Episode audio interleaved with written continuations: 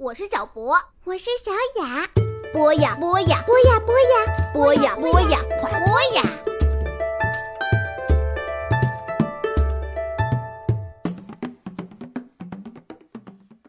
小朋友们，大家好，欢迎收听博雅小学堂。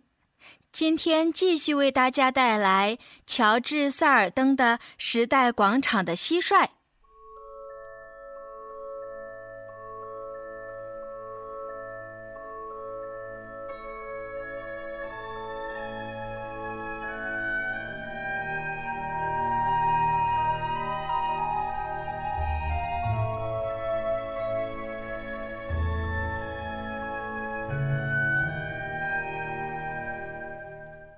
玛丽欧也听到了这个声音，她站起身来，全神贯注地倾听着。班车隆隆的声音渐远，已经听不到了，只剩下上面街道传来的隐约可闻的夜归人奚落的车声。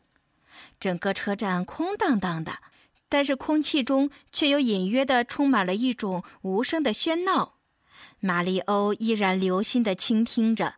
努力要捕捉住这个神秘的声音，他又想起来了，就像小提琴的琴弦被弓弦急切地划过所迸发出来的声音，又像是竖琴突然被拨动响起的琴音，仿佛是在远离纽约的某个地方，一处翠绿的森林里，有一片树叶在午夜里穿过沉沉的黑夜，翩然落下。掉进灌木丛里，那声音就是落叶的回声。玛丽欧觉得自己知道那是什么声音。去年夏天，他去长岛的一个朋友家呀。一天下午，正当落日的余晖伸出修长的金色手指抚过高高的野草丛时，他就曾经在一片草地旁边停下来，倾听过像这样的一个声音。只不过那时候在那边，这样的声音有很多，简直就像是个合唱团。而现在呀，却只有一个。不久，那声音又微弱到穿过这个地铁车站，再次传了过来。玛丽欧从书店摊后面钻了出来，站在那里等着。当他又一次听到这个声音之后，就朝着他走了过去。那似乎是从一个角落里传来的，就紧靠在通往四十二街的楼梯旁边。玛丽欧轻手轻脚地向那儿走去，有好一会儿啊，空气里只有那种似有似无的呢喃声。然而，不管发出这个声音的是什么东西，当他一听见玛丽欧的脚步声，就不再出声了。于是啊，玛丽欧静静地等着。不一会儿，他又听到了，那声音就是从那一堆被吹得贴在水泥墙边的废报纸和煤炭中发出的。他蹲下身，伸出手去轻柔地掀开那一堆报纸，然后一张一张地检视着，再放到一边去。越往下，报纸就越脏，最后呀，手指终于碰到了地面。玛丽欧开始在灰尘和煤灰中间摸索了起来。就在这堆垃圾下面呢，在一个缝隙里，他找到了一直在寻找的东西。那是一只小小的昆虫，大约有两三厘米长，全身沾满了灰尘。它有六条腿，头上有两根长长的触须，还有一对看起来像是翅膀的东西。折起来，弓在背上。玛丽欧小心翼翼地握住了他的新发现，把这只昆虫提了起来，让它躺卧在手心里。是蟋蟀，他惊叹着。玛丽欧努力地让那只捧着蟋蟀的手保持稳定，慢慢地走回报摊。这只蟋蟀呀，没有动，也没有再发出那种小小的乐声。它只是一动不动地躺着，好像是在睡觉，要不就是被吓晕了。玛丽欧拉出了一张面巾纸，把蟋蟀放在上面，然后呀，又拿了一张，用来弹掉它身上的灰尘。它轻柔地拍弹着蟋蟀坚硬的黑色外壳，还有触须、六条腿，还有翅膀。于是啊，蒙在它身上的那些灰尘一点一点的都脱落了。它真正的颜色还是黑色，只是啊，现在上面多了一层光泽。马里欧一边打理着这只蟋蟀，一边四下张望，想从车站的地板上找来一个火柴盒。不一会儿，他就找到了一个。他把盒子的一头弄掉，然后呢，又折起一张面巾纸，把它塞进了盒子里，再把蟋蟀放进去。于是，这就成了一个很好的一张床。蟋蟀似乎挺喜欢他这个新家的。在里面转了几圈，就舒舒服服地安顿了下来。马里欧就这么痴痴地看着他好一会儿，竟然开心地忘了在有人穿过车站的时候吆喝几声买报纸、买杂志了。他突然想到，这只蟋蟀会不会饿了呢？他在外套口袋里搜寻了一番呐，总算找到了一根晚餐时吃剩下来的巧克力棒。马里欧从一头弄了一点下来，把它放在指尖上，伸向这只蟋蟀。这只昆虫小心翼翼地把头朝着巧克力抬了抬，它好像先嗅了嗅，然后才咬了一口。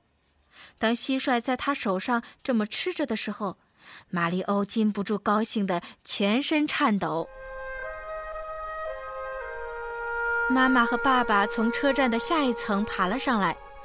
妈妈是个矮胖的女人，而且远比她愿意承认的还要粗壮。她一爬楼梯就气喘吁吁的，满脸涨得通红。爸爸个子很高，虽然稍微有一点驼背，但是啊，整个人总是流露出一种和善的神采，好像爸爸的身体里面老是有那么个东西在微笑着。玛丽欧只顾着给他的蟋蟀喂食。竟然连他们走到了报摊旁边都没有发觉。怎么啦？妈妈说着，把头伸过了柜台，在搞些什么呀？我捉了一只蟋蟀。玛丽欧大声宣布，她用拇指和食指轻轻地捏起了这只昆虫，拿给他的父母看。妈妈把这只小小的黑色家伙仔细地审视了一遍。是一只臭虫吗？最后，他宣布，把它扔了。玛丽欧的快乐霎时化为乌有。不是的，妈妈，他急切地解释道：“这是一种很特别的虫子，蟋蟀会给人带来好运的。”什么？好运？每次只要妈妈不相信什么事情的时候，声音就会变得很干涩。蟋蟀会带来好运，那么我想，蚂蚁的运气就更好了。蟑螂的运气更是好的不能再好，对不对啦？胡扯，还不快把它给扔了！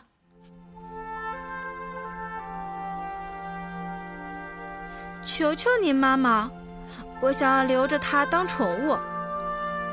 我们家里是不准有虫子进来的。我们的纱窗上到处都是洞。虫子已经够多了，它在呼朋唤友的，把它们全招了来，我们就满屋子都是蟋蟀了。不，不会的，玛丽欧低声说着：“我会把纱窗都补好的。”但是他知道跟妈妈争辩是没有用的，一旦他下定了决心呐，那你不如去跟第八街的地铁争吵，还可能讲得通。今天晚上生意怎么样啊？爸爸问道。他是一个温和的人，遇到尴尬场面的时候啊，总会想办法打圆场，改变话题就是他很擅长的一个法子。只卖了十五份报纸和四本杂志，保罗还买了一份星期天的时报。没有人买美国音乐或者是别的好杂志。爸爸对于自己的书报摊能够拥有那些他称之为高品质的杂志，向来是十分自豪的。没有，玛丽欧回道：“你要少花点时间跟小蟋蟀玩，就会多卖几份报纸的。”妈妈说道。这时，爸爸劝慰他：“别这样，客人不来买呀。”玛丽欧也没有办法。有了蟋蟀，我们可以用它来测量温度。只要算一算，它一分钟里一共叫几次，用四来除，再加上四十就好了。它们可聪明的很呢。谁需要什么蟋蟀温度计？夏天就快到了，这里是纽约呀，一定热得很。话又说回来了，你怎么会对蟋蟀这么了解？你又不是蟋蟀。马里欧回道。是去年夏天吉米莱博夫斯基跟我说的。那你就把它送给吉米莱博夫斯基这个大专家去吧。虫子会传播细菌，它不可以进到咱们家的房子里来。玛丽欧低头看着手掌心的新朋友，有那么一会儿，他还真是好开心呢。这只蟋蟀似乎也知道事情出了差错。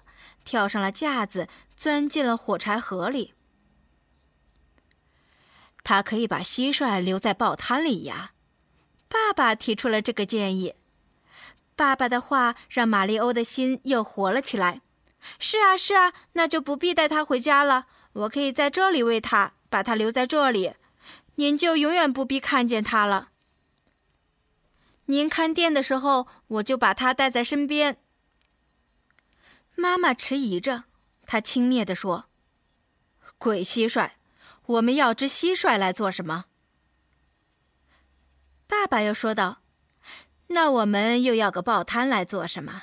既然我们拥有了，就要把它留着。”爸爸的口气有点逆来顺受的味道，但是啊，总还是心平气和的，能叫别人舒坦一些。马里欧这时候回道。你们说过要给我一只狗的，但是从来就没有兑现过。我也从来没有养过猫呀、鸟呀，或是别的什么。我要这只蟋蟀做我的宠物。那么它就是你的了。”爸爸说道。当爸爸用某种静静的语气讲话的时候呀，事情总是就这么决定了。到了这时候，就连妈妈也不敢再有什么意见了。于是他深深地吸了一口气，又叹了一口气，说：“唉，嗯，这样。”玛丽欧知道这下没有什么问题了。当妈妈说“嗯，这样”，就是妥协的意思。不过你得知道，这只是让他暂时留下来而已。只要一发现他把其他的蟋蟀朋友也招来了，或是我们得了什么怪病，他就立刻得滚蛋。没问题，妈妈都听您的。来吧，马里欧，帮我把店门关上吧。爸爸温和地说道。玛丽欧把火柴盒举到眼前，显然蟋蟀也知道自己可以留下来了，他看起来快乐多了。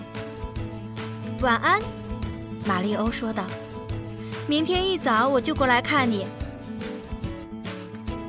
你还跟他讲话呢？我看我就快有个蟋蟀儿子了。爸爸抓着报摊木盖子的一边，玛丽欧抓住了另一头，他们一起把摊子给罩好了。爸爸把它上了锁。他们走下楼梯去搭车的时候，玛丽还回过头看了看，她几乎可以感到黑暗中那只蟋蟀正静静地蜷伏在她的火柴盒里呢。好啦，今天的故事就先讲到这里啦，我们下期再见吧。